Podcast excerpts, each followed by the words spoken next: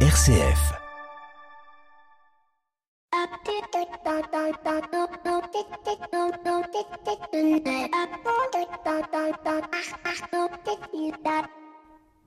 Bonjour à toutes et à tous. Comme il est de coutume depuis notre premier numéro de nos visages d'entrepreneurs, c'est-à-dire depuis le mois dernier, je prête ma voix à l'intelligence artificielle de ChatGPT pour vous présenter celui qui sera notre invité tout au long de ces 58 minutes. Imaginez, un demi d'ouverture est lancé, rusant d'astuces pour feinter l'adversaire, mais oh surprise, ce n'est pas une simple tenue de rugby qu'il porte, mais un ensemble resplendissant agrémenté d'un nœud papillon rose.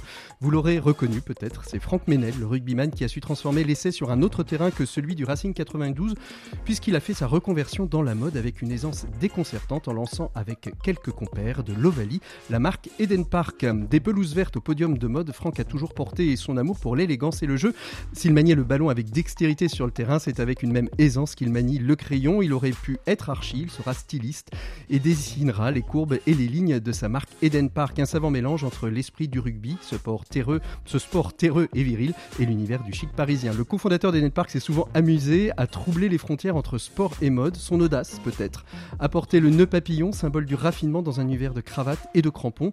Ce petit accessoire est devenu l'emblème d'une marque qui refuse de choisir entre confort et élégance, entre humour et sérieux. L'aventure entrepreneuriale de Franck n'a pas toujours été un défilé de mode sans accroc et avec Eden Park, il a dû apprendre à naviguer entre les tendances capricieuses de la mode, les attentes de ses clients, le Covid aussi. Cependant, son passé de sportif de haut niveau lui a sans doute appris à encaisser les coups dur et à se relever avec un sourire, prêt pour le prochain défi. Bienvenue dans l'écho des solutions. Bienvenue Franck Menel. Merci, bravo pour cette introduction, elle est flatteuse. L'écho des solutions. Patrick Longchamp.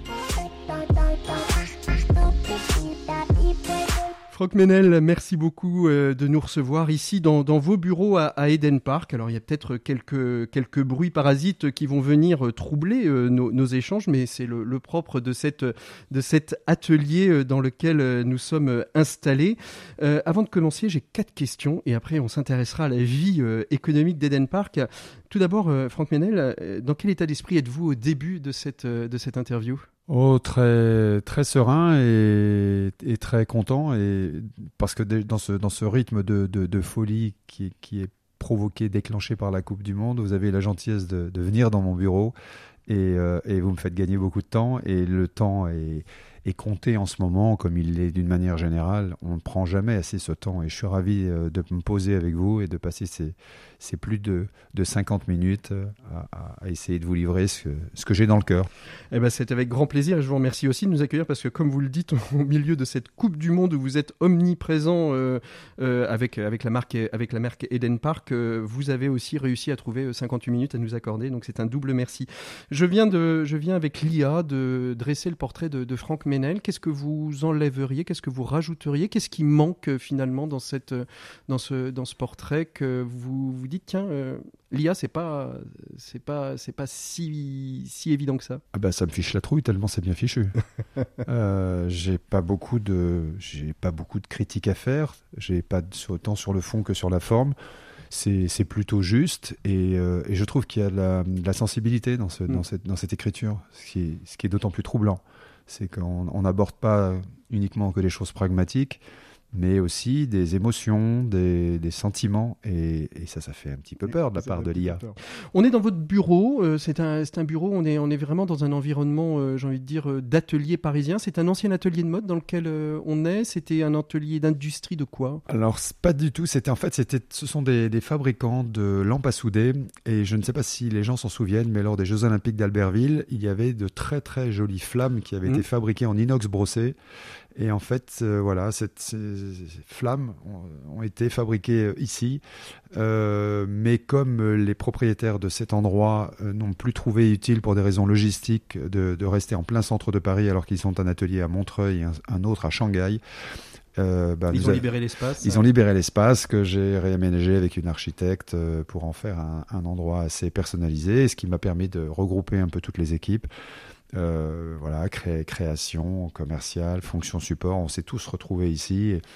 Et euh, voilà, c'est ici que tout est élaboré, tout est imaginé. Et on, on est très et, bien. Et quelle place il tient le bureau euh, pour Franck Ménel? On, a, on, a, vraiment l'impression que c'est un lieu de vie euh, à, à, part entière. Il y a des souvenirs un, un peu partout, des Ah souvenirs bah, du Racing, des casquettes, euh, la, la, la couverture de, de la BD dont on, dont parlera tout à l'heure. c'est, un Ah lieu bah, de vie à part entière? Oui, oui, c'est un capharnaüm euh, de, de, de plus ou moins bon goût, avec une énorme pale d'hélicoptère dauphin accrochée au plafond, puisque je suis passionné par l'aviation. Et puis, et puis, effectivement, des tas de souvenirs, des plus kitsch plus, plus chouettes. Il faudra peut-être un jour que je, que je fasse un, un- un peu le tri, mais euh, j'ai du mal à me séparer des choses. J'ai même un vieux bateau euh, chinois qui m'a été offert par un fournisseur il y a plus de 25 ans et que je ne veux pas jeter. Ouais. Mais je, je comprends, je suis, euh, je suis comme vous, j'ai beaucoup de mal à jeter. Euh, sur votre bureau, en revanche, il manque quelque chose. Euh, que pourrait-il manquer? Il y a- Il manque euh, cette photo qui n'a jamais été prise et que vous aimeriez peut-être avoir sur votre bureau. Ce serait quoi cette photo-là? D'une façon, euh, d'une façon évidente, pour l'instant, c'est, le réflexe, c'est la photo de, c'est la photo de mes enfants. hein, Mhm. Mais si jamais je remonte un peu plus dans le temps, euh, c'est probablement la photo de, du vestiaire d'un d'un petit club de région parisienne qui s'appelle Sainte-Geneviève-des-Bois où j'ai eu la chance de jouer le, le match le plus important de ma vie pour moi qui était l'espèce de match de rentrée test à l'occasion duquel je devais prouver que je pouvais avoir ma place au Racing. Et ça, c'était, on sent, hein, ça a été la, la grande bascule et ça, ça a aussi euh, beaucoup, euh, beaucoup bougé dans votre tête à cette période-là. On, on, on revient, on reviendra dessus. Franck Ménel, je vous propose qu'on commence la, la première euh, partie de cette émission. On va s'intéresser à Eden Park, à votre entreprise que vous avez euh, cofondée en 1988, 35 ans hein, déjà. On fait une micro-pause et on se retrouve euh, tout de suite après. L'invité écho, Patrick Longchamp. Voilà, Franck Ménel, on reviendra euh, sur, euh, on reviendra sur la fondation d'Eden Park euh, au long, au long de, de notre échange. Rappelons que Eden Park, vous l'avez fondé donc il y a, il y a 35 ans. Aujourd'hui, euh, c'est 75 millions d'euros en 2022 hein, de, de, de chiffre d'affaires. Sur Wikipédia, on n'a que le chiffre de 2013 qui est encore à 13 millions. Donc, on voit qu'il y a eu, il y a eu de la progression. On a l'impression que la, la marque est bien assise en fait, et on se demande qu'est-ce qu'il reste à faire. Oui, elle est bien assise et vous avez raison de préciser à peu près une centaine de points de vente à l'enseigne, mais c'est vrai qu'on a 700 points de vente qui sont, euh, qui sont dans le monde. On en a 300 à peu près en France et puis euh, 400 pardon en France et puis à peu près 300 à l'export.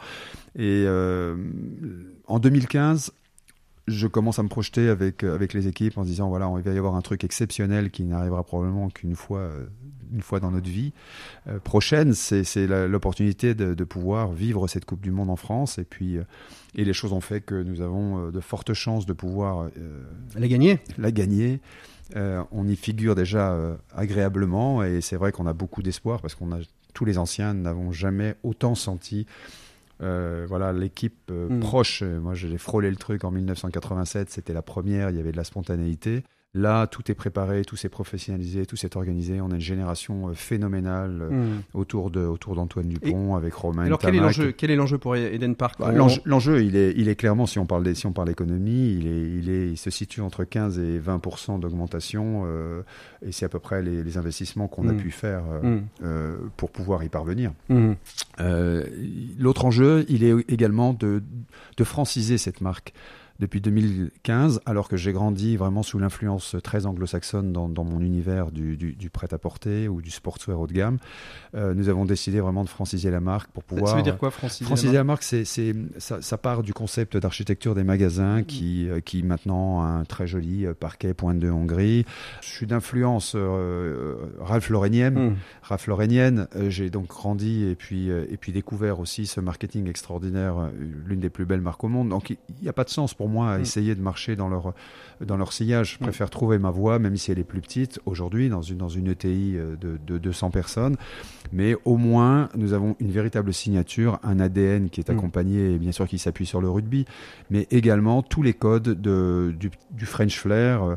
Le, le Made in France proprement dit n'est pas forcément euh, le- mon cheval de bataille, même si Mm. je saisis toutes les opportunités de pouvoir rapprocher mes productions de la France et si possible fabriquer des choses ici.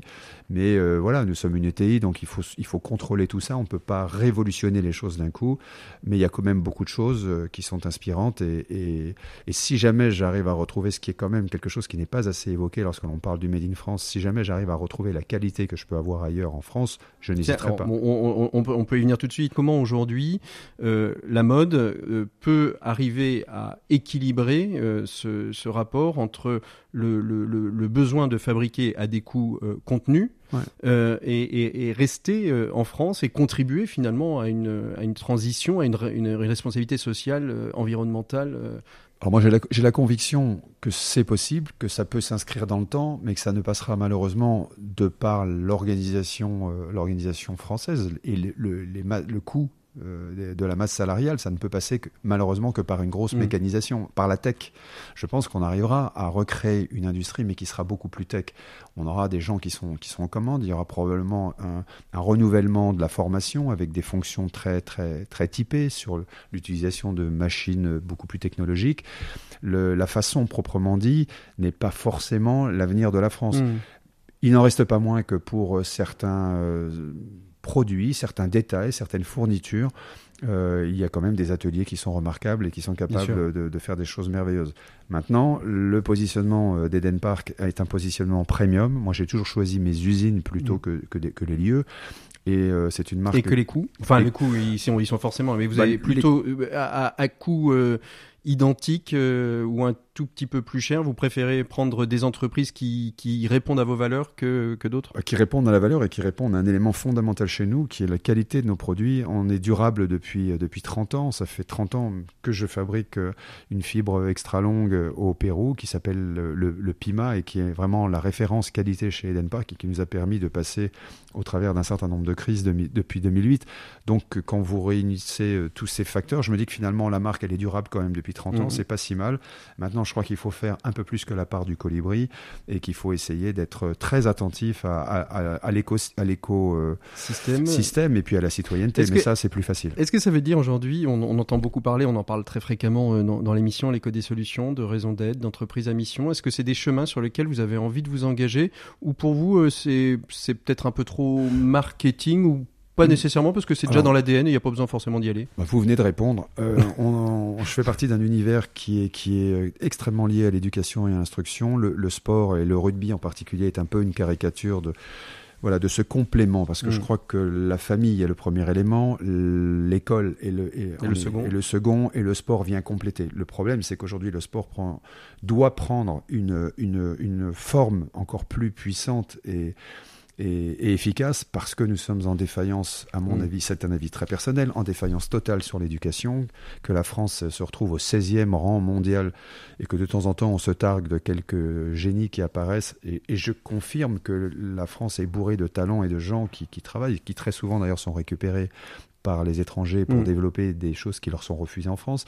Mais l'instruction et l'éducation, pour moi, sont des, sont des sujets qui sont, euh, qui sont fondamentaux. Le, le, rugby a, a son rôle mais qui doit rester complémentaire et pas essentiel. Et on parlera d'ailleurs à la fin de l'émission, dans nos 7 minutes pour changer le monde, de, cette école hein, que vous avez euh, créée euh, à Madagascar, qui s'appelle Comme des papillons, non, Comme des papillons, c'est la BD.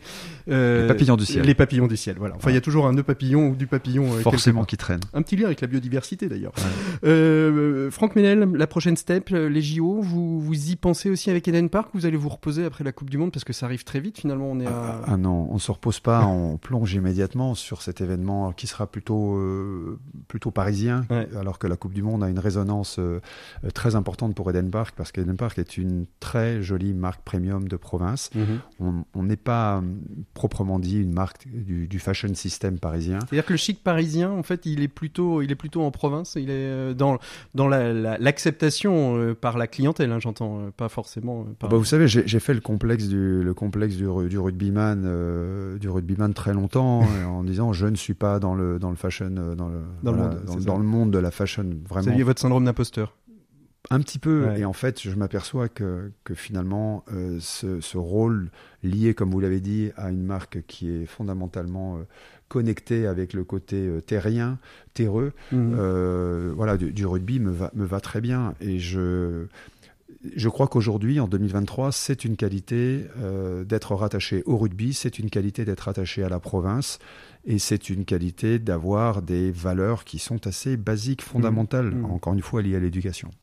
Merci beaucoup Franck Ménel. On, va retrouver tout de suite Pierre Collignon, euh, qui est notre chroniqueur des entrepreneurs et dirigeants chrétiens. Aujourd'hui, il va nous parler de la notion de bonheur au travail. On l'écoute et on revient euh, sur cette question-là juste avant de faire euh, notre pause musicale. Pour une économie du bien commun, la chronique des entrepreneurs et dirigeants chrétiens, Pierre Collignon. Bonjour Pierre. Bonjour Patrick.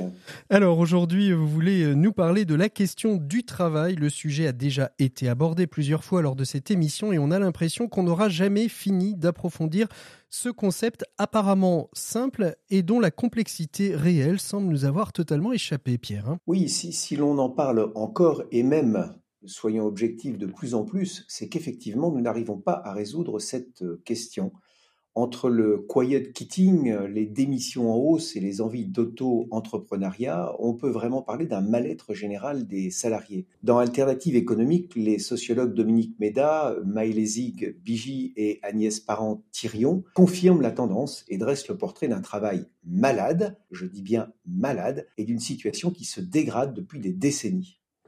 Alors que faut-il faire et comment peut-on en déterminer les causes surtout? Bah, elles sont multiples, bien sûr, et il serait long et fastueux de les passer toutes en revue. Quand on interroge les salariés, quelques éléments ressortent, cependant de manière systématique. Trop de pression, trop de process et de normes, trop de pilotage par les chiffres, des objectifs imposés par l'extérieur, pas ou peu d'autonomie, tout cela conduit à cette comédie inhumaine décrite par la philosophe Julia de Funès et qui est particulièrement rejetée aujourd'hui et notamment par la jeune génération. Pierre, c'est le refus d'un travail insensé, un travail mutilé qui ne tient pas compte des aspirations humaines oui, dans leur ouvrage Redonner du sens au travail, les économistes Thomas Coutreau et, Coralie Pérez reviennent sur cette notion de sens et insistent sur le fait qu'on peut distinguer trois dimensions du sens au travail. Le premier, c'est le sentiment d'être utile au destinataire de mon travail, qui ne se confond pas, bien sûr, avec la reconnaissance. Beaucoup de salariés estiment faire un travail utile, sans bénéficier pour autant d'une reconnaissance sociale ou même salariale. La deuxième, c'est la fierté du travail bien fait, ce que Christophe Dejour appelle le sentiment de beauté porté par les collègues ou par ceux qui connaissent le métier. Enfin, enfin, le travail doit transformer positivement la personne. Il doit permettre de le faire grandir, d'apprendre des choses nouvelles et de développer ses talents. Alors, ces trois points sont essentiels pour donner du sens au travail et ils peuvent être évalués simplement. Est-ce que je fais quelque chose d'utile aux autres? Est-ce que j'éprouve le sentiment du travail bien fait ou non? Ai-je l'occasion de développer mes, compétences professionnelles, d'organiser mon travail de la manière qui me convient le mieux. Alors, quelle conclusion, euh, Pierre, peut-on tirer de tout cela? Bah, Méfions-nous des remèdes miraculeux, mais souvenons-nous quand même que le principal acteur du travail est une personne et que toute personne a des besoins fondamentaux qui peuvent se réaliser dans le travail. Alors, quand on est un chef d'entreprise, quand on est un dirigeant, eh bien, je pense qu'il ne faut pas hésiter à se poser ces trois dimensions, ces trois questions qu'on évoquait à l'instant et qui euh, permettront peut-être, quand on y répondra, eh bien de, de mettre en œuvre un certain nombre de solutions susceptibles de redonner ce sens que tout le monde cherche aujourd'hui. Voilà, merci beaucoup Pierre, à très bientôt, au revoir. RCF, l'écho des solutions. Voilà, euh, Franck Ménel, on vient d'entendre Pierre Collignon, euh, il parle de la notion de bonheur en travail, il parle même d'une utopie. C'est quoi, vous, votre définition du bonheur au travail? Alors, moi, j'ai une, une, théorie qui est très anglo-saxonne sur le principe, c'est-à-dire que nous travaillons ici euh, avec euh, de nombreux process. Je suis absolument euh, convaincu qu'il faut monter sur la table en criant Carpe Diem le soir à 18h avec une petite bière ou un Faites référence au film le, Cercle des Poètes Disparus. Par exemple, voilà, ou un très bon verre de, de, de, de, rouge. Mais je crois, je, je crois pas au foutoir organisé latin. Je crois qu'il faut être extrêmement rigoureux dans son travail pour pouvoir se dégager du temps. Pour, vous, le, lieu du travail et le lieu du bonheur, on parle beaucoup de la ah notion de bonheur au travail, euh, de sens. De... Bah, c'est fondamental. Et vous avez vu l'espace ici, il y a deux espaces d'à peu près 1000 mètres carrés chacun. On est mm. en open space. Euh, je donne des obligations de résultats plus que de moyens et je mm. laisse les gens euh, s'organiser aujourd'hui comme ils le souhaitent. De résultats plus que de moyens ou de moyens plus que de résultats? Moi, je, mm. chacun, chacun a sa méthode et il faut aujourd'hui, vous pouvez pas, de toute façon, vous pouvez pas vous bagarrer contre ça. Le, monde, le monde évolue, le télétravail. Donc il faut avoir euh, cette souplesse. Mais c'est vrai que je suis un compétiteur, donc rendez-vous sur la ligne d'arrivée. Vous savez, quand, quand, de temps en temps, il nous arrivait sur les terrains de rugby de, déraper un petit peu, de passer des grandes soirées qui n'en finissait plus. Les entraîneurs l'acceptaient, mais nous, mais nous surveillaient de Hmm. très près au premier footing du matin suivant. Quand on, quand on lit votre BD, on a, on a le sentiment quand même qu'il y a eu. Voilà, c'était un petit peu déjanté. On en reparlera après. Euh, vous avez choisi une pause musicale, euh, Barbara Pravi. Voilà. Euh, pourquoi voilà d'ailleurs? Voilà quoi? Voilà, voilà, voilà où on en est. Voilà, euh, voilà tout ce à quoi il faut réfléchir. Et, et Dieu sait si on a du boulot en ce moment euh, avec tout ce qui se passe dans le monde. Allez, c'est parti. On fait notre pause musicale. Barbara Pravi, voilà sur RCF. Et on retrouve tout de suite euh, après Franck Ménel pour euh, parler un petit peu de son parcours d'homme, de rugbyman, de chef d'entreprise. Bref, de Franck Ménel. Écoutez-moi, moi la chanteuse à demi. Parlez de moi, à vos amours, à vos amis. Parlez-leur de cette fille aux yeux noirs et de son rêve fou. Moi, ce que je veux, c'est écrire des histoires qui arrivent jusqu'à vous. C'est tout. Voilà, voilà, voilà, voilà qui je suis. Me voilà, même si, mise à nu, j'ai peur. Le silence. Regardez-moi, ou du moins ce qu'il en reste. Regardez-moi, avant que je me déteste. Quoi vous dire que les lèvres d'une autre ne vous diront pas? C'est peu de choses, mais moi, tout ce que j'ai, je le dépose là. Voilà,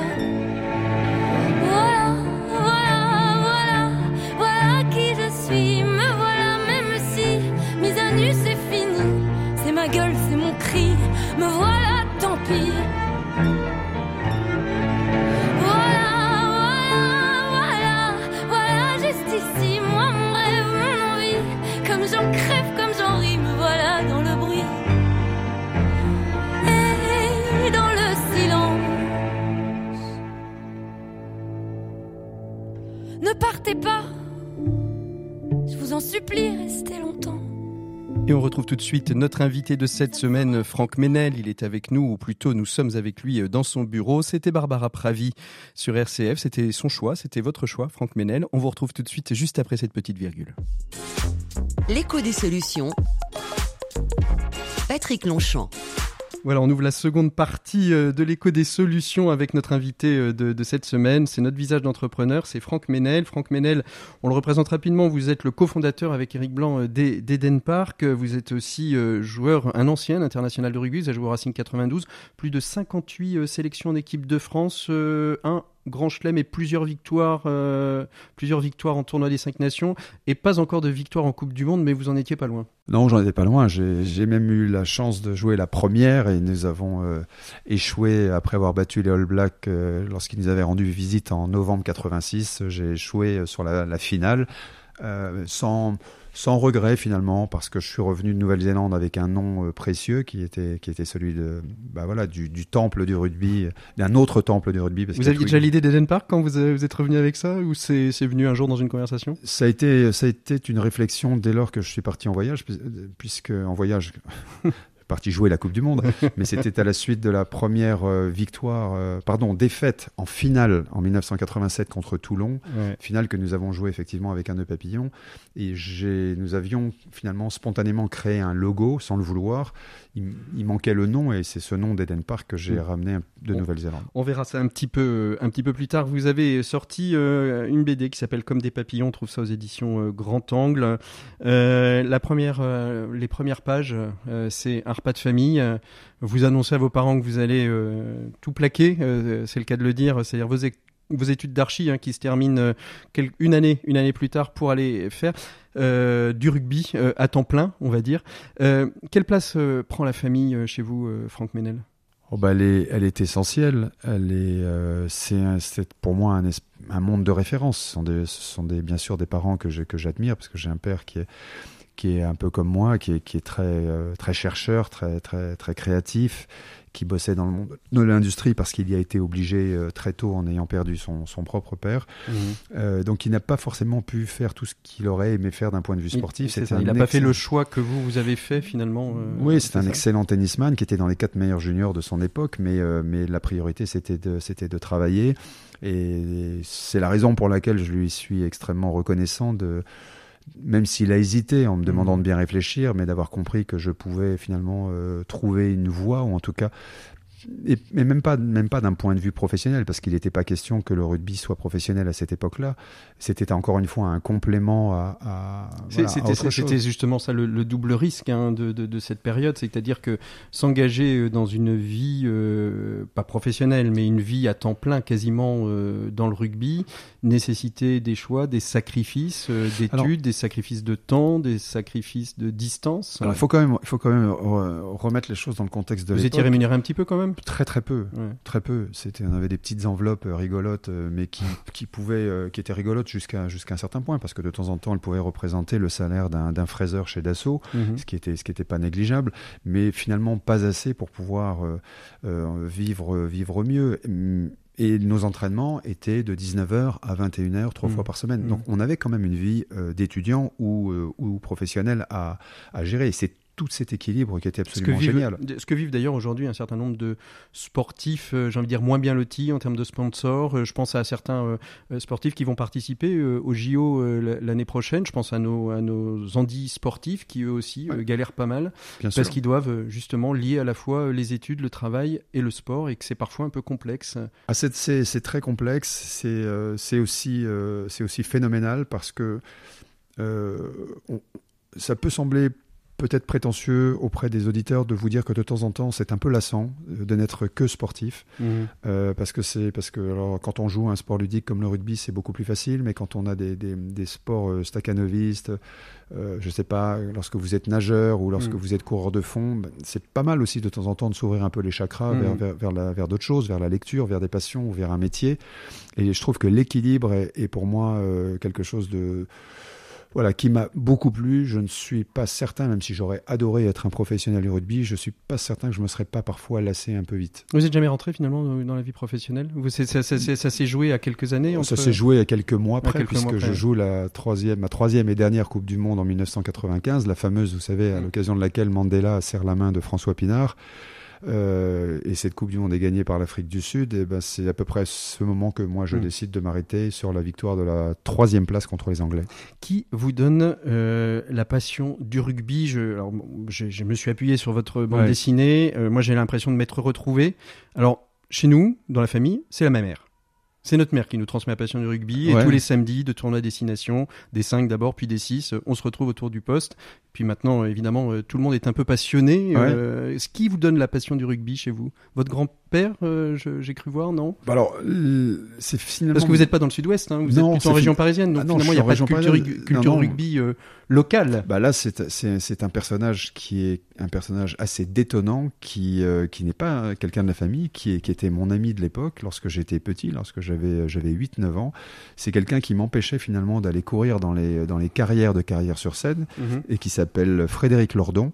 Et Frédéric Lordon, aujourd'hui, c'est devenu un éminent, un éminent sociologue et philosophe. C'est quelqu'un qui est à l'origine des Nuits debout et euh, qui est, qui est devenu, euh, je, je, je pense que si je ne me trompe pas, et vous me pardonnerez si Mm. je me trompe, mais qui est communiste aujourd'hui, presque anarchiste, quelqu'un qui est brillantissime, que je m'amuse à, à écouter, à essayer d'écouter.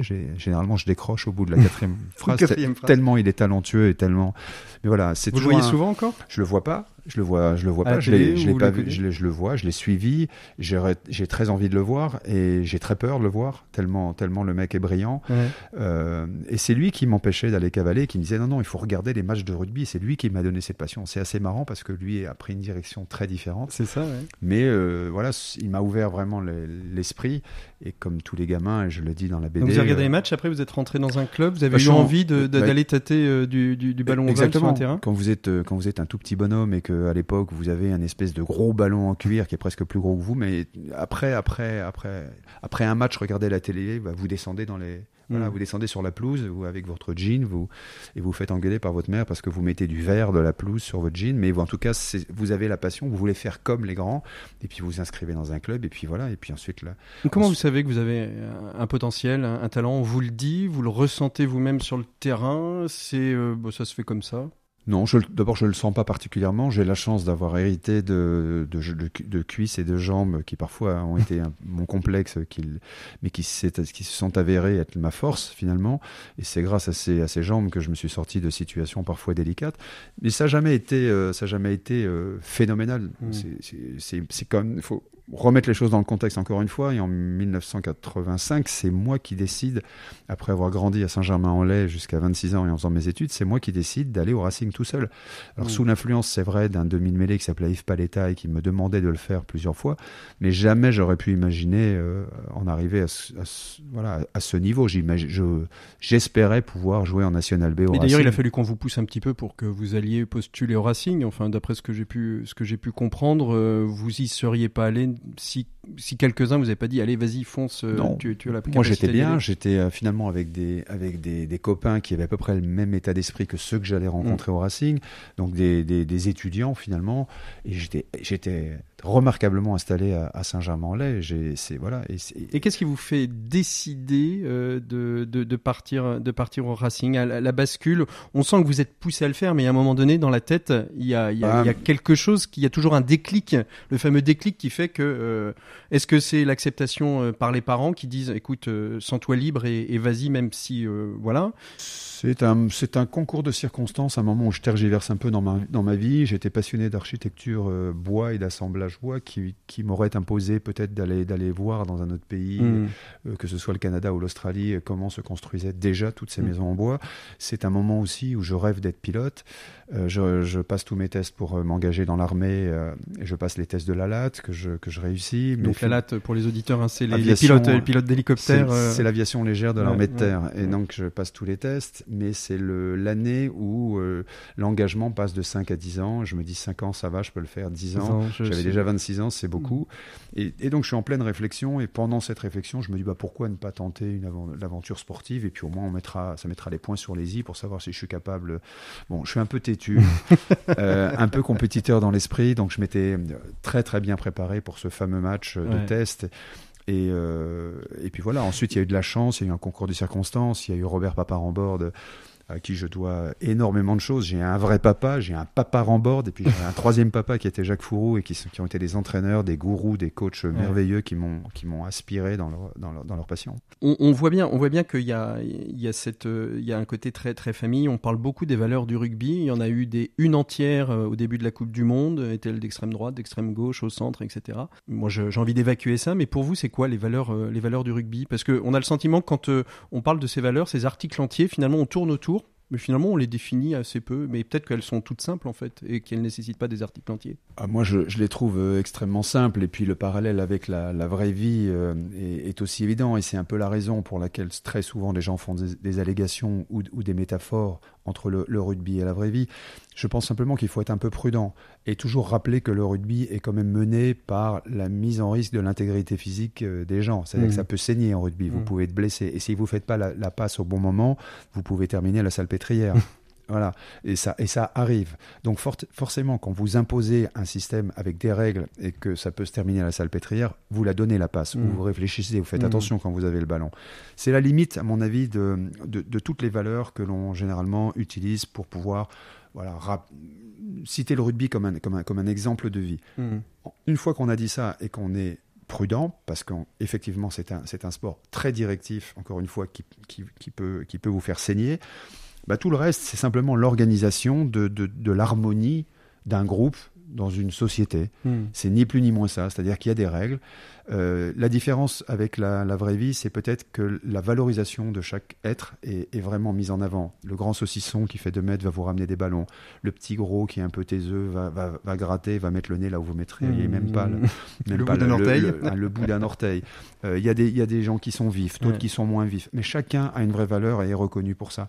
En cela, c'est un, coup d'avance sur la vraie vie qui Ouais. est parfois dicté Alors par- justement, justement, comment comment est-ce que elle est transposable. Il y, a pas mal de vos confrères. on vous voit pas, pas souvent parler dans, devant des groupes d'entrepreneurs. Ça doit vous arriver.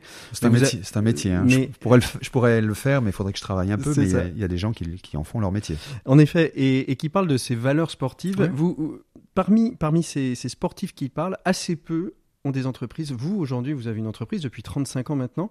comment, euh, comment ces, valeurs de la, ces valeurs du rugby euh, impactent votre management, votre organisation d'entreprise? Vous disiez à un moment donné, euh, bon, j'étais peut-être un peu pilote, donc il y a des process très précis. Comment les valeurs du rugby impactent Eden Park aujourd'hui? Bah, elles, sont, euh, elles sont fondamentales dans la mesure où, où, il y a cette double expérience mm. de sportif et d'entrepreneur. Donc ça rend les choses peut-être un peu plus crédibles et, et matérialisables. Mais c'est vrai que je continue à, à être, euh, alors que je ne l'étais pas forcément en rugby, j'ai rarement été capitaine. Mm, mm. Euh, dans, dans, mon entreprise, je le suis, c'est-à-dire que je descends. Je n'hésite pas encore, nous sommes une, une, entreprise de taille moyenne, mais je n'hésite pas à, à, soulever les cartons, à dessiner, à à, tout faire pour essayer de montrer que, que mm. je suis pas assis sur mon piédestal et mais mais toutes ces valeurs euh, d'effort aussi tout ça tout ça aujourd'hui c'est presque des gros mots on n'ose plus en parler. L'effort le, une petite souffrance euh, ça aussi les sportifs le vivent quand on fait un marathon euh, que je n'ai jamais fait. Mais bon quand, quand, on fait un match très très dur ben, à un moment donné ça fait mal quoi. Et, et, et cette douleur ça fait partie des éléments le mot travail n'est pas un gros mot. Mm. je, je, je, me souviens souvent de, de pour, pour les plus anciens, ça leur rappellera quelque chose, mais Fonzi dans, dans, dans, Happy, dans Happy Days arrivait jamais à dire le mot travail, parce qu'il n'avait jamais travaillé. Mais cette valeur travail aujourd'hui, il faut, faut, faut, arrêter de laisser espérer aux, aux, aux enfants, aux jeunes, que demain on, on pourra s'offrir des jolies vacances sans travailler. Mmh. C'est pas vrai. Et c'est en cela aussi qu'il y a ce, ce, parallèle intéressant entre le, le rugby, euh, bah voilà, la performance, la compétition, euh, la, la, la, la, concurrence. Ce sont pas, sont pas des gros mots simplement qui font partie d'un monde capitaliste, odieux, etc. Et, et, quoi qu'on en dise, nous faisons partie un peu en France et, même globalement en Europe de ce système euh, où, euh, voilà, mm. où les évidences sont là. Donc, améliorons la vie tous les jours, vous l'avez évoqué, c'est formidable, le, bien-être au travail, soyons éco-citoyens, soyons responsables aussi. Ça peut pas se faire d'un coup, allons vers ce chemin qui me semble, qui mm. me semble intéressant, mais encore faudrait-il que nos, que nos, que nos dirigeants euh, euh, prennent les bonnes décisions et, nous, et nous projettent un petit peu sur du plus long terme. On est trop sur du court terme. Ah, vous parliez de vos, vos, trois papas et de, ces deux entraîneurs, euh, Jacques Fourou et, Papa Rambord. C'est aussi la période au Racing 92 de, de cette appellation de, de, de ces cinq guérirons, le showbiz, nos papillons sur le terrain. Le, le rugby à ce moment-là, il avait besoin d'être dépoussiéré. Pourquoi Est-ce que c'était juste vous étiez jeune et vous étiez venu faire un petit peu le show? Comment ça s'est passé parce que on a, on a l'impression à un moment donné que voilà, on veut dépoussiérer des choses qui étaient peut-être un petit peu trop euh, ancrées dans les traditions, non? Alors ce, ce, dépoussiérage, il est totalement involontaire. totalement involontaire. Hmm. voilà, je faisais partie d'un groupe de 4-5 personnes euh, avec qui je me suis formidablement entendu. J'étais aspiré. Le, le, showbiz existait déjà en, en, 1985. Hein. Les joueurs avaient déjà un peu lancé ce mouvement. Ils avaient une, une mascotte qui était la panthère rose. euh, lorsque je suis arrivé, on, on jouait avec des caleçons roses qui dépassaient légèrement euh, tout ça pour matérialiser, matérialiser un esprit euh, un peu potache, irrévérent, euh, mais, mais sans, jamais, sans jamais manquer de respect. Mhm. C'est aussi été une, une solution pour bouger un peu les lignes parce qu'à l'époque, l'équipe n'avait pas encore la maturité qu'elle aura en 1990 lorsque nous gagnerons le, notre deuxième finale. On était encore un peu faiblard et il y a deux Truglions dans cette équipe qui étaient des, génies sur les terrains comme en dehors, qui étaient Eric Blanc et Jean-Baptiste Lafont, qui étaient vraiment des meneurs euh, d'un système de jeu inspiré par les grands champions qui étaient Joe Mazot, Jean Gachassin, et qui ont voulu aussi mettre un, voilà, quelque chose de nouveau dans ce club, parce qu'on ne pouvait plus se contenter de perdre tous les matchs et puis de prendre, prendre des, des, des, des baffes. C'était pas un concept très durable. et puis vous êtes les premiers, euh, les premiers sportifs un peu showbiz. Hein. On va écouter juste un extrait. Vous en avez vendu, vendu 785 euh, disques. Ça s'appelle Quand on marque l'essai. On le retrouve encore sur, sur YouTube. Je suis désolé pour vous, Franck Menel. On écoute quelques, quelques, sur des musiques. c'est ça. Quand on marque l'essai, on écoute quelques, quelques extraits, puis on revient là-dessus euh, tout de suite.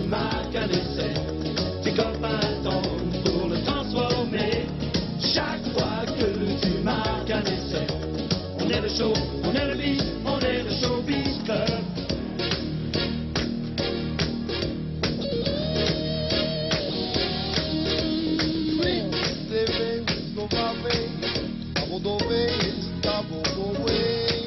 ça, ça vous fait quoi d'entendre d'entendre ça? Je pense que c'est pas la première fois qu'on vous le fait réécouter, c'est pas la première fois que Non, vous le mais- réécoutez. Vous avez peut-être même encore un, un vinyle chez vous. Alors, ce, qui est, ce qui est dingue, c'est que sur cette histoire du, du disque, c'est qu'au lendemain de la première finale, la, la presse euh, s'empare du, du phénomène Nœud Papillon d'une façon incroyable. Pas seulement la presse sportive, Mhm. la presse économique, la presse people. Et, euh, et Eddie Barclay, le grand producteur de Johnny Hallyday, etc. De euh, Brel, Barbara, voilà, que etc. nous- qu'on a l'occasion de, de, de, de croiser, euh, voilà, nous, nous invente le, le premier boys band finalement du, du moment, avant les fameux boys band des années, des années 2000, mais nous, nous propose de, de réaliser un disque. euh, et on, y, on plonge comme des, comme des mômes parce que c'était abs- absolument merveilleux de se retrouver dans un studio alors qu'il n'y avait qu'un sur les cinq qui savait à peu près chanter et je n'étais pas dans le lot. Euh, et, On le sent voilà, bien d'ailleurs, hein, quand, on- quand on entend, il y en a qu'un qui chante les refrains. hein. voilà. Et puis il y avait une autre deuxième bagarre aussi. On revendiquait aussi le meilleur danseur. Et là aussi, c'était pas, c'était pas génial. Mais bref, on passe quand même 40 fois, 40 fois en prime time dans toutes les émissions du moment. Ouais. Et on parle du showbiz. Et on parle du nœud papillon, du nœud papillon, qui finit par, par être ce, ce, ce- Ce- ce- cet emblème, cet ce- emblème en fait cet du Racing. emblème. ouais. mais, mais l'histoire se termine au mois de septembre quand, le- quand les gars nous disent mais les gars maintenant il va falloir partir en tournée et on leur répond mais non, Ben on, non. A, on a tous des boulots des machins. merci pour l'expérience c'était merveilleux mais on va s'arrêter là et puis là, voilà Alors, on n'a pas encore évoqué Eden Park parce que, bon, on en a déjà parlé un petit peu, mais la, la création d'Eden Park, elle arrive finalement assez vite euh, entre le début au Racing et le lancement d'Eden Park. Il y a quoi? Il y a, il y a quasiment trois ans, euh, à peine. à euh, peine ouais. à, à peine ça va très vite et c'est là Et pourquoi ça va si vite? Qu'est-ce qui Bah- vous sentiez qu'il y avait quelque chose? Vous dites, vous, vous dites, allez, euh, ma carrière, il y en a encore 7-8 ans, il faut peut-être Non. faire les deux? Non, non, pas, du- pas du tout. On est, euh, on est envoûté par le pouvoir de ce, de ce, De ce papillon. de ce nœud papillon et on- au- auquel on, on doit à un moment donné raccrocher Mm, quelque chose. Euh, on avait à peu près tous euh, 27 ans euh, et on se dit mais il faut faire quelque chose avec ce truc. Qu'est-ce qu'on fait Du champagne, Mm. du vin, du etc. Mm, Puis mm, en mm. réfléchissant un peu et sous l'influence de des gens de d'Aurore CG chez qui je passe 18 mois au moment où je tergiverse, eh bien tout ça commence à se construire, un positionnement, euh, voilà des produits iconiques et, euh, et puis des inspirations aussi puisque nous avons euh, benchmarké un peu à l'époque avec Eric en regardant ce qui se faisait de mieux dans le, dans le monde. Donc effectivement nous avons évoqué Ralph Lauren pour le, le marketing. On ne peut pas s'empêcher de, de faire de référence à Lacoste lorsqu'on on parle du logo. Et puis il y avait une marque que nous aimions bien à l'époque qui s'appelait Façonnable et qui travaillait des, des produits c'est de, grande qualité. Mm, mm, mm. Et la qualité, on est allé la chercher auprès de, auprès de cette marque-là.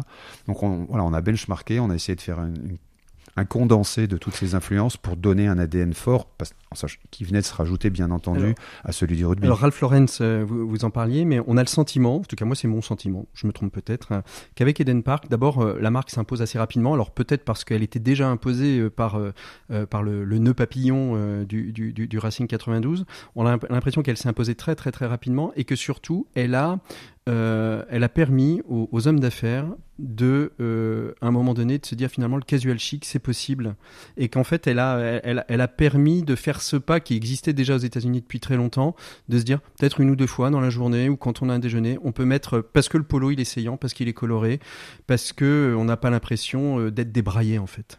Alors, je crois que c'est arrivé effectivement euh, au, croisement, euh, au croisement de ces influences qu'on appelait à l'époque le Friday Wear, donc Mm. on, on est arrivé vraiment au bon moment.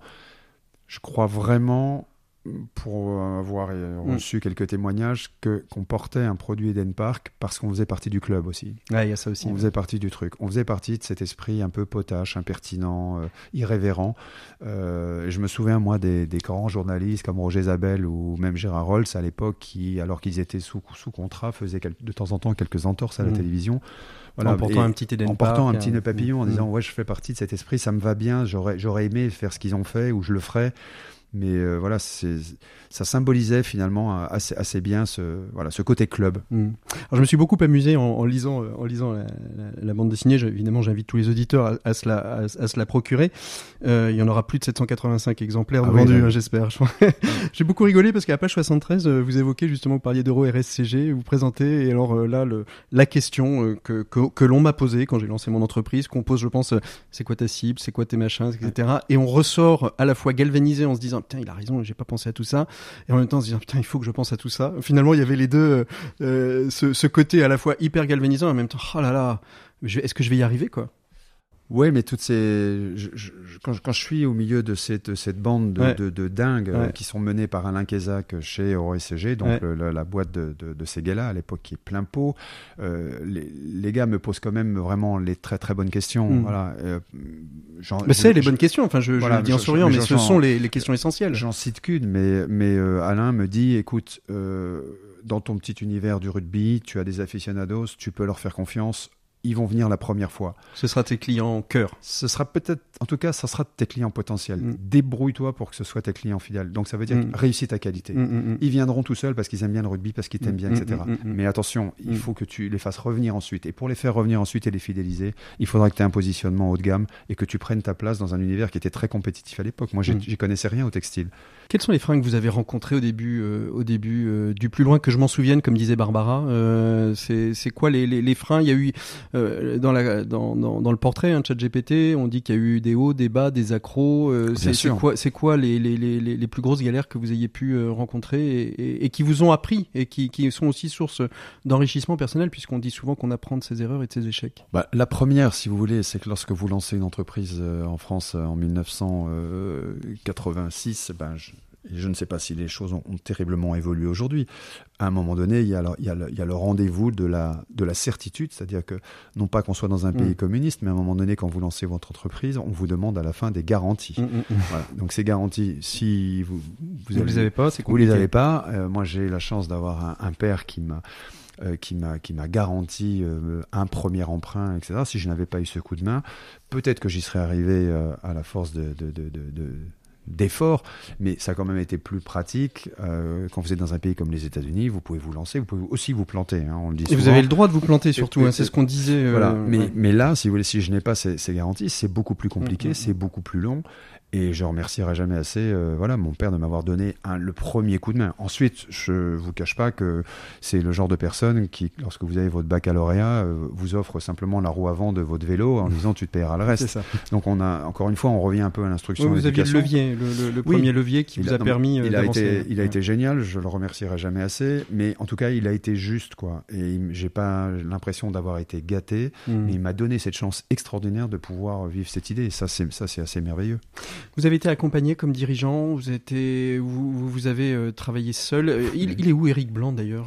Eric, il est, euh, il est à peu près à, peu près à notre place sur une, sur une chaîne, sur une chaîne, et c'est un remarquable conteur. Il a une connaissance du sport qui est, qui est phénoménale. Il, il connaît tous les vainqueurs du Tour de France depuis sa création. Il est, il n'est pas que rugbyman, il est aussi passionné de foot. Donc il est, et puis il a une verve euh, vraiment réso- un, un accent aussi titi parisien Mhm. qui, qui résonne très bien. Il s'est détaché euh, d'une façon opérationnelle de l'entreprise, mais il est toujours, il en est toujours un, un super RP et il vient nous voir. Il est toujours euh, très souvent. Il est toujours dans le capital, bien entendu. capital. Au même titre. euh, moins d'opérationnel, oui. plus de comptage euh, entre Oui. guillemets euh, Ou- télévisuel et, pour raconter des belles histoires autour du sport, c'est ça? Oui, oui, et puis euh, vous savez, dans, dans, dans, la- dans la vie, dans l'évolution d'une entreprise, euh, pour répondre à votre première Bien question, on, on a vécu vraiment comme des autodidactes pendant dix ans. Ouais. on faisait à peu près tous les métiers euh, de, voilà, qui concernent le textile, et puis les choses se sont affinées de plus en plus. Et à chaque fois, vous prenez des spécialistes, et ces, et ces spécialistes vous renvoient un peu dans vos 22, et vous resservent dans votre, dans votre propre talent. Et, et c'est pour ça, moi, qu'il ne me reste plus qu'avec une petite, une petite frange à, travailler, qui reste le marketing et puis la création, même si je suis super entouré de gens qui Les sont- premiers modèles, c'est vous qui les dessinez la- L'archi qui, qui aurait pu Ouais, dessiner les on maisons, les- il s'est mis à, dessin- à dessiner quelques, Oui, oui, Quelques c'est- modèles c'est sous l'influence de quelques voyages Ouais. et, de, et de voilà Quelques et- envies, et- quelques- qualités artistiques. voilà, et puis c'est puis quelques qualités artistiques puisque je suis quand même euh, en passant six ans aux Beaux Arts, vous, vous en sortez quand même avec un, un minimum de formation, donc ça c'est pas faux. ça m'a un petit peu- ça m'a un petit peu aidé au début, le mélange des couleurs là, Ouais. qui reste aujourd'hui un, un, un vrai un grand marqueur hein, euh, chez vous, Ouais. chez vous là, les, les- les couleurs, la, la couleur en tout cas, moi, c'est ce qui m'a toujours marqué en tout cas euh, chez, chez Eden Park, euh, c'est cette capacité à mettre de, de la couleur dans une période des années 86-90, on était encore un peu dans, le- dans le gris. Aujourd'hui, la couleur est dans la mode masculine en tout cas, un peu plus, un peu plus dé- dé- démocratisée. Deux questions et puis on passera à, ces- à cette notion de- d'engagement. Qu'est-ce que vous avez en ce moment sur votre livre de chevet Quel est votre livre de chevet? Qu'est-ce que vous avez sur votre table de nuit?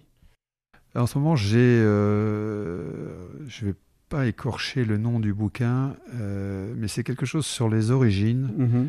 sur les, sur les fondamentaux et c'est une remise en question et Voilà, en fait, on est. Alors, ça, ça tombe bien ou ça tombe pas bien d'en parler, à ce- d'en d'en parler à ce micro. Allez-y. Euh, mais il y a des gens qui remettent parfois en- un peu peu en en, cause. en cause l'ori- les origines de l'homme et aujourd'hui qui sont euh, voilà qui ont été euh, décidées ou qui nous ont été imposées entre guillemets auxquelles on peut croire auxquelles on ne peut pas croire mais en tout cas c'est toujours intéressant moi j'aime bien euh, j'aime bien voilà creuser un peu et savoir s'il n'y euh, a pas d'autre chose C'est la fameuse question d'ailleurs de, de, de Teilhard de Chardin, hein, ce, ce Ouais. jésuite, hein, qui dit qu'en fait euh, euh, la création c'est Ouais. une programmation unique et après euh, elle s'est développée et elle se développe, euh, et elle continue à se développer. Et Alors c'est drôle que vous évoquiez ce monsieur qui était un qui était un vraiment un, un émule de, de mon de mon grand-père qui était un ingénieur chez Esso et qui Mm. me parlait beaucoup de, de ce personnage et qui m'expliquait notamment que voilà qu'à un moment donné ce que l'on qualifiera d'âme ou de quelque chose ou de cellules ou de particules ou vous les appelez comme vous voulez voilà peuvent se répartir au moment où vous euh,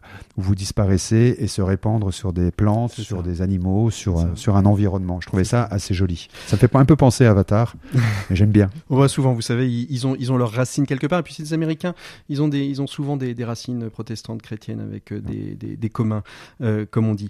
On va passer à notre dernière rubrique. 7 minutes pour changer le monde. On va évoquer euh, avec vous, euh, euh, Franck Ménel. On aurait pu évoquer plein d'autres choses. Hein, votre tournée euh, en Afrique du Sud. On aurait pu évoquer euh, plein plein plein d'autres choses. Ouais. On va on va plutôt parler de ce qui vous engage aujourd'hui. En quoi vous êtes euh, une personne engagée 7 minutes pour changer le monde. L'écho des solutions. Voilà, 7 minutes pour changer le monde avec notre invité Franck Ménel. En quoi vous êtes une personne engagée justement, euh, Franck Ménel? Vous, Est-ce que vous d'abord vous, avez le sentiment d'être quelqu'un d'engagé? Pour qui l'engagement a une place importante? Bah, l'engagement a une place, euh, une place très importante. J'ai un peu l'impression de pédaler dans la choucroute dans, mon- petit coin et j'aimerais, euh, j'aimerais tellement aujourd'hui que, que- qu'à un niveau supérieur, on soit, on soit un peu plus exemplaire et Mm. qu'on nous, emmène vers, vers un chemin qui, soit, qui soit motivant. J'ai, parfois l'impression d'être un peu démotivé. Alors, d'une façon personnelle, je, m'automotive. On, voilà, on va développer les États-Unis et puis sur une expérience déjà de deux magasins qui fonctionnent très bien. Donc, j'arrive à trouver ma motivation.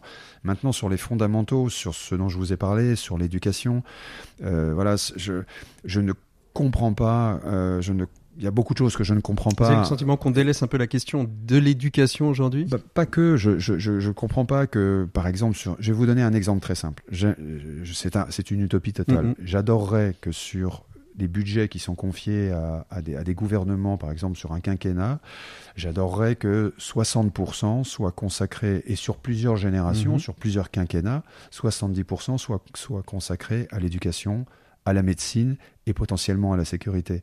Je trouve que et qu'on laisse faire joujou entre guillemets avec 30% chaque chaque président dans son dans son quinquennat, ça ne me dérangerait pas. Mais sur les sur les valeurs fondamentales sur lesquelles je suis archi convaincu, c'est-à-dire que même pendant que tous ces mecs-là réfléchissent à la limite et font ce qu'ils veulent, bosser auprès des enfants. Et que vous le vouliez ou non, vous n'allez pas faire la révolution auprès de gens qui ont 20, 25 ans, Mm. qui sont déjà, entre guillemets, un peu abîmés. Mhm. C'est à la base les enfants.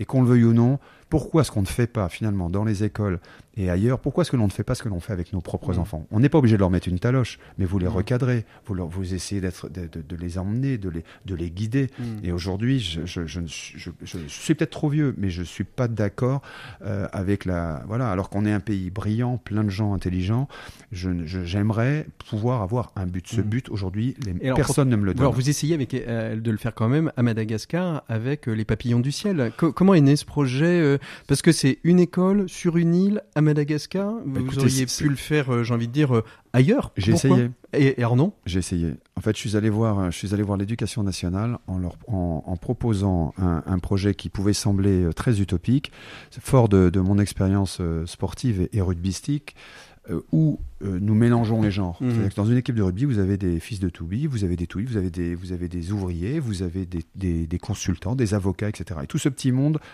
voilà, vient d'univers très très différents, mais a un objectif commun. Et moi, je suis parti du principe qu'il y avait des, des, des enfants en défaillance. Je vais citer le 93 parce que c'est Mhm. facile. Et puis des enfants en défaillance aussi, et là ça a beaucoup surpris l'éducation nationale, dans les, dans les, dans les beaux quartiers. Et mon, mon idée c'était de dire on va mélanger les gens des beaux quartiers et les gens euh, des quartiers moins beaux pour Ça commence à exister aujourd'hui. pour échanger. Ça commence ça- à ça exister. commence. Bon, Il y a eu un très très bon documentaire justement sur toutes les expériences pédagogiques avec justement des, des- des quartiers mixtes, euh, Voilà, mais à etc. à Vous avez la- l'association Break Poverty qui lutte contre le déterminisme social. Bah, bravo, euh, Télémac euh, qui. euh, Bravo, mais à l'époque, je me suis fait renvoyer Ouais. encore une fois dans mes. C'était en 2011, hein, c'est ça Voilà, dans mes Ouais. 22, en me disant, vous allez quand même pas, vous allez quand même pas aller chercher des, rugbyman, des- c'est pas mal. voilà, des sous, des- vous allez pas aller chercher des sous Ouais. pour alimenter des, gosses du 16e ou de Neuilly-sur-Seine, ça tient pas la Mm, route mm, votre mm, truc. Et donc ça tellement agacé, c'est ce, manque d'ouverture d'esprit, que j'ai eu l'opportunité finalement de carrément construire un collège avec des équipes euh, à Madagascar from scratch. C'est vraiment le. Mais c'est parti de rien, quoi. On est parti de rien et vraiment c'est sur une île, donc avec d'énormes contraintes. Il y a des gens extraordinaires là-bas qui, qui, qui sont bien sûr. nos- C'est une équipe dédiée, c'est-à-dire est-ce Ouais. que c'est une, euh, c'est vous voulez monter sous un format associatif, c'est une entreprise, C'est une association. c'est une association? Ouais, c'est une Et association. vous avez une équipe dédiée sur place qui s'occupe de tout ça? Exactement, il y a une équipe de 5-6 personnes avec un directeur qui était plombier électricien à l'origine, qui est devenu euh, directeur d'école de l'association et sans qui euh, rien n'existerait. Et euh, c'est une personne extraordinaire qui Mhm. vient des hauts plateaux de, de Madagascar. Vous avez des... Voilà, sur les, sur les, dans les îles, si vous voulez, sur, Mhm. les, sur les côtes, ça joue beaucoup au football. Euh, à Antananarive ou à Fianarantsoa, euh, ça joue beaucoup plus au rugby parce Mhm. qu'il fait un peu plus froid. Et le rugby Euh, comme base de la, de la valeur, il, il est secondaire. Il est secondaire. Il, est secondaire. L'essentiel, c'est de. c'est l'éducation, c'est que les, l'éducation. que les jeunes puissent avoir un endroit où ils puissent apprendre, Exactement. apprendre à lire, écrire, compter. Voilà. Il y a une centaine de- une centaine d'élèves et on a déjà une, plus d'une d'une quinzaine de, de bacheliers qui ont, Mm. qui, ont, qui ont réussi et qui ont vraiment pour but de venir redonner de, de- voilà, quelques conseils aux, aux- enfants. C'est pas facile la problématique de, l'île, elle est pas facile. On a envie de s'échapper de cette île, mais d'un autre côté, cette île, elle a, une, elle a une valeur phénoménale et les bacheliers ont, ont compris, eux, par leur éducation, qu'il fallait absolument valoriser leur île, puisque c'est un site aussi touristique qui est, voilà, qui est visité de temps en temps par les baleines. Donc il y a plein de, plein de belles occasions de pouvoir euh, accentuer le tourisme et le développer d'une façon euh, éco-responsable aussi. C'est quoi pour vous euh, les, principaux leviers là pour la planète, euh, enfin je veux pour la planète, pour le monde, pour la société qu'il faut actionner? On l'a bien compris, euh, l'éducation, est assez centrale. Il y a, d'autres choses sur la question de la, transition écologique par exemple, dont on parle beaucoup aujourd'hui? Oh bah, c'est- indissociable et, absolument dans, l'état d'esprit de tout le monde. Je crois encore que la, la- la révolution est, est- la révolution sur les- sur l'éco-responsabilité est très, est très coûteuse. Euh, Quand, lorsque vous êtes ce qu'on appelle une digital native vertical brand, c'est-à-dire que vous partez from scratch, vous pouvez effectivement partir du Mm. principe et mettre en place euh, voilà, tous ces principes. Nous, nous sommes dans, un, dans une plutôt euh, sur un principe de transformation et, Mm. et d'évolution. Euh, il faut faire un peu plus que la part du colibri. Euh, il faut travailler, dans notre cas, par exemple, sur la logistique, sur les transports, sur le rapprochement de, de- de certains fournisseurs. Voilà, mais c'est un, c'est un, c'est c'est une mission à laquelle on doit, on doit travailler. Je, je pense aussi que, que voilà, je fais partie aussi parfois Mm. des gens un peu dubitatifs en se disant c'est peut-être un cycle de la planète, mais il faut quand même faire attention. Franck Ménel, on arrive au terme de, de cet échange. Déjà euh, presque 58 minutes. Euh, dernière question, comment vous vous sentez à la fin de cet échange? Oh, je me sens très bien parce que vous m'avez euh, vous m'avez pas tendu de piège, merci. et, euh, et puis j'ai toujours beaucoup de plaisir à, à parler à parler à la fois de de, de l'entreprise et je remercierai jamais assez les, les 200 personnes qui bossent avec, Avec moi vous. et et c'est voilà c'est pas des magots, ce sont des gens qui sont engagés. euh, c'est j'ai envie de vous dire c'est presque une religion pour eux. Euh, ils aiment ce nœud papillon et je, je leur dois énormément. Merci beaucoup Franck Ménel. Le mois de novembre sera peut-être un peu plus reposant que le mois d'octobre, même s'il faudra tirer les, les bilans et les- de, de, de ces, de ces deux mois de, de Coupe du Monde. En tout cas, on souhaite un pronostic pour la Coupe du Monde. Vous avez l'impression qu'on est bien parti au moins pour la finale? Écoutez, on nous sommes à quelques jours de la, Du quart. du quart de finale contre l'Afrique du Sud. C'est un match absolument euh, déterminant. Si, euh, s'il n'y a pas trop de cas, c'est qu'on arrive à, pas- à passer cet écueil. euh, Je pense que l'autoroute euh, est là. On Et- souhaite à Antoine Dupont, euh, de, en tout cas, d'être présent sur le terrain. Pas trop tôt. Il faudrait peut-être qu'il se garde un petit peu de réserve sur l'ennemi. Peut-être que l'écart c'est pas nécessaire. On verra bien. difficile en face de l'Afrique du Sud de se passer d'Antoine Dupont, vous savez. Ouais, mais ils sont violents. Ouais. Donc, Il il, il peut se mettre en danger aussi. Mais bon, on verra bien. Il s'engage. Merci beaucoup, Franck Médel, d'avoir été notre invité. Nous, on se retrouve euh, la semaine euh, prochaine. D'ici là, vous pouvez nous retrouver en podcast sur rcf.fr ou euh, sur les plateformes de podcast dédiées. Je vous souhaite un très très bon week-end, une très très bonne écoute des programmes de RCF. À très bientôt. Au revoir. Merci.